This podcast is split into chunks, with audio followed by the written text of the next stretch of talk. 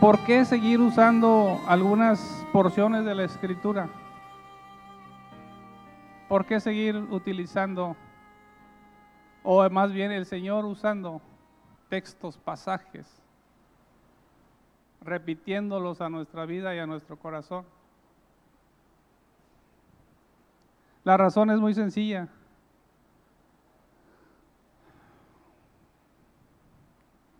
Sigue brotando vida. Alguno podría decir, ya me lo sé. Pero sigue brotando vida, hermanos.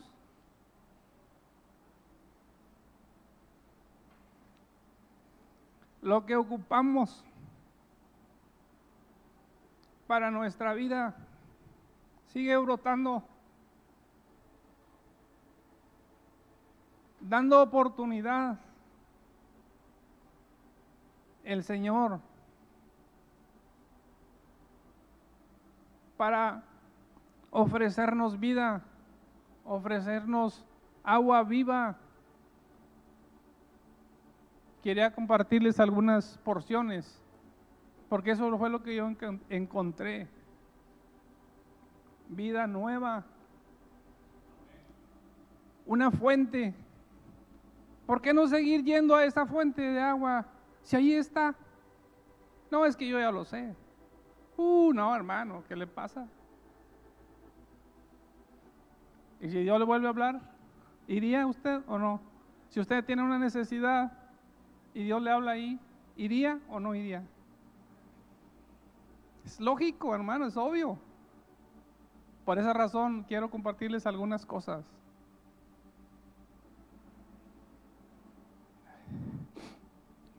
Sigue brotando la gracia y la misericordia del Señor. Sigue produciendo vida eterna en nosotros, hermanos. Deuteronomio 8.2. En el capítulo 8, en el versículo 2.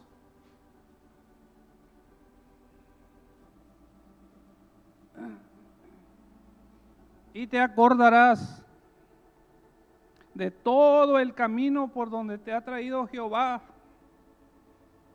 tu Dios estos 40 años en el desierto para afligirte, para probarte, para saber lo que había en tu corazón, si habías de guardar o no sus mandamientos. Todavía estamos aquí, hermanos, en este punto. ¿Habríamos de guardar sus mandamientos? O no. Tenemos que recordar de dónde venimos, de dónde nos sacó el Señor, perdidos, sin esperanza. Te acordarás estos 40 años, por dónde te ha traído el Señor. ¿Dónde andabas tú? ¿Y por dónde te ha traído el Señor?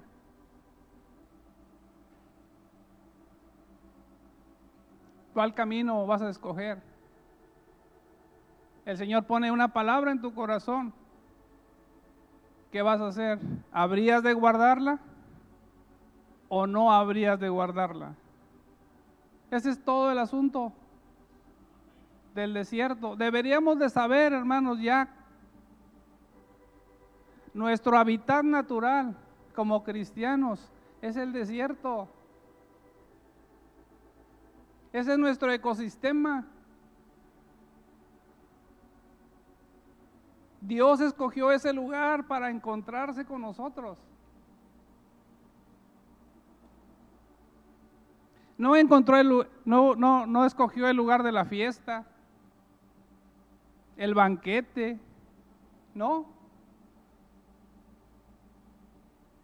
Escogió el hospital, escogió la aflicción, escogió el desierto para probarnos si habíamos de guardar o no.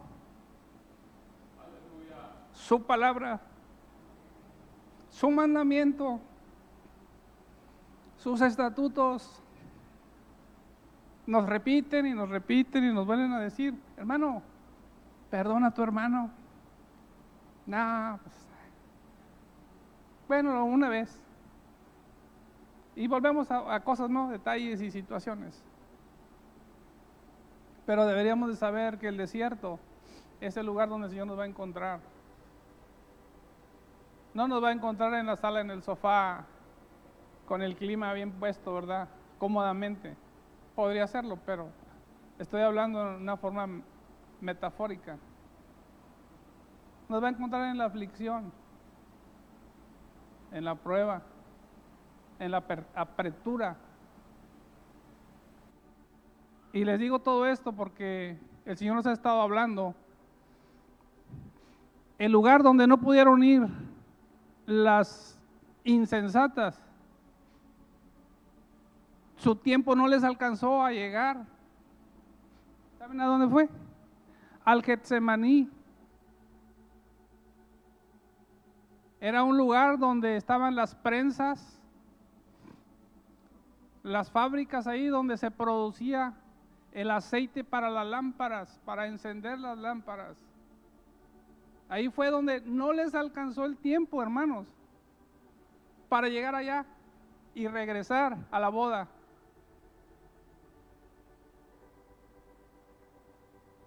Es una piedra grande y ahí se tiran todas las aceitunas, todas se tiran ahí. Y luego otra piedra grande, redonda, empieza a dar vueltas y aplastar como muelas y quebranta completamente la aceituna, hermanos. La despedaza no le deja ninguna, nada, nada, nada. La aplasta de tal forma que la, de, la arruina, la, la derrumba, la, completamente la aplasta.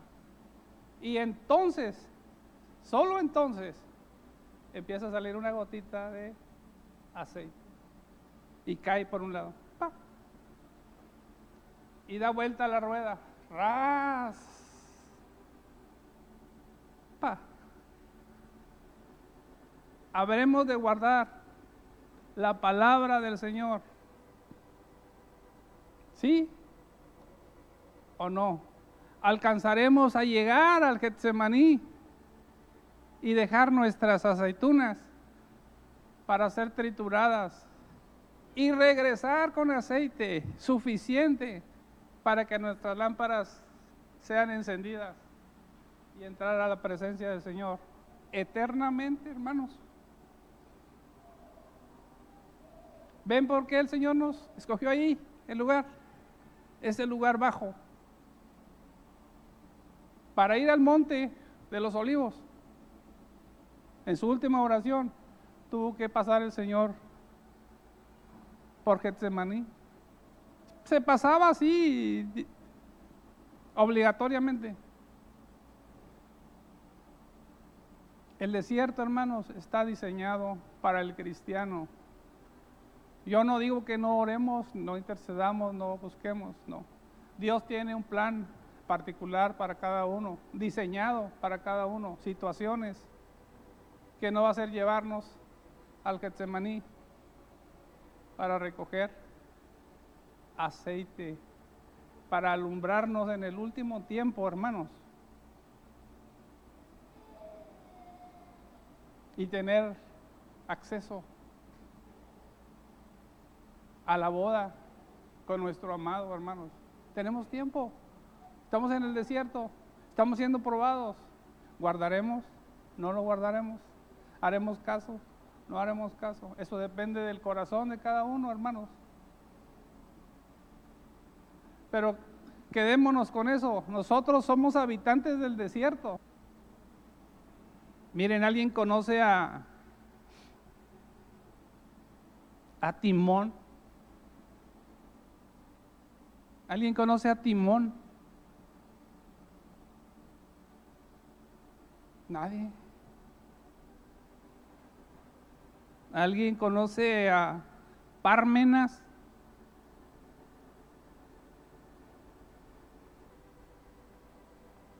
Nicolás, Nicanor, Prócoro.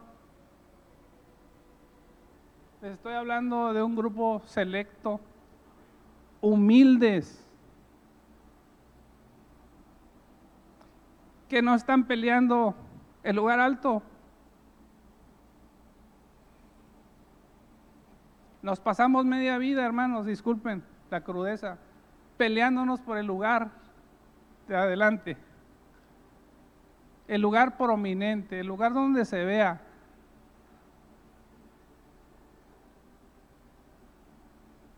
Nicanor,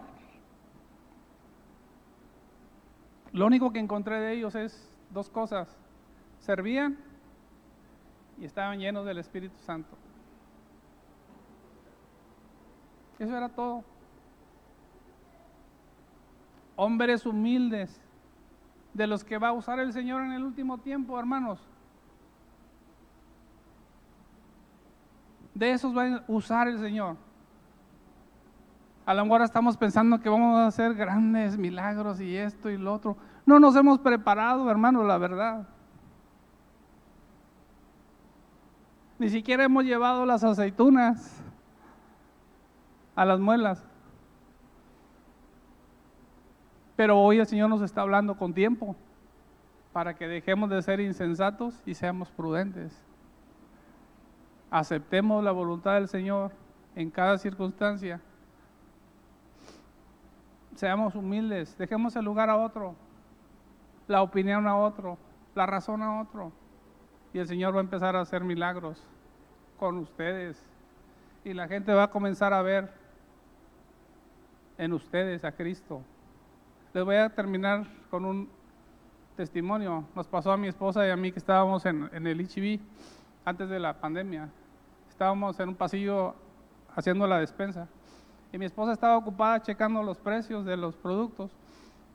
En eso pasó un señor corriendo, yo estábamos de espaldas y entró corriendo por ese pasillo y curiosamente no había gente. Día de quincena y no había gente en ese pasillo, nomás estábamos dos, mi esposa y yo. Y llegó esa persona y se paró así, donde estábamos se paró, se paró así en seco y dice, es que el Señor, el Señor me trajo, el Señor me habló que pasara aquí a esta tienda y que en este pasillo iba a encontrar siervos de Dios. Nos quedamos mi, esposa y yo. Y temblando esa persona, es que yo tengo necesidad, quería que, la atendiéramos. Nos agarró de los brazos y empezó a temblar, a llorar, pero hermanos, era un shock nosotros así, nosotros estábamos ajenos a todo eso que estaba pasando. Y se, se quiso arrodillar ahí en el pasillo. Y, mi esposa y yo, ah, no, levántate, levántate, es que no. Es que el Señor me dijo que aquí iba a encontrar siervos de Dios. Lo ministramos, hablamos con él. Dijo, yo vengo de la clínica aquí, tengo un enfermo, más que vine a comprar unas cosas y en eso el Señor me habló. Y por eso vengo a este pasillo, el número y todo le dio. Se empezó a juntar la gente. Lo ministramos y ya él, se fue con su respuesta. Y mi esposa y yo todavía no estábamos. El Señor. Y Señor, mi esposa dijo, voy a alcanzarlo por si iba a comprar alguna cosa para ayudarle para su necesidad con el enfermo. Ya no lo encontró. Pero esta, este testimonio se lo estoy dando porque eso va a pasar con ustedes. Si somos aceptamos la humillación, somos humildes al Señor, procuramos el bien de otro, dejamos el lugar a otro, hermanos, Dios empezará a manifestarse. Prócoro, Nicanor, Timón, Pármenas, Nicolás, José, David, Daniel, Lalo, etcétera, Raimundo, ¿El Señor lo puede hacer? Seguramente lo va a hacer. Si aceptamos su voluntad, hermano.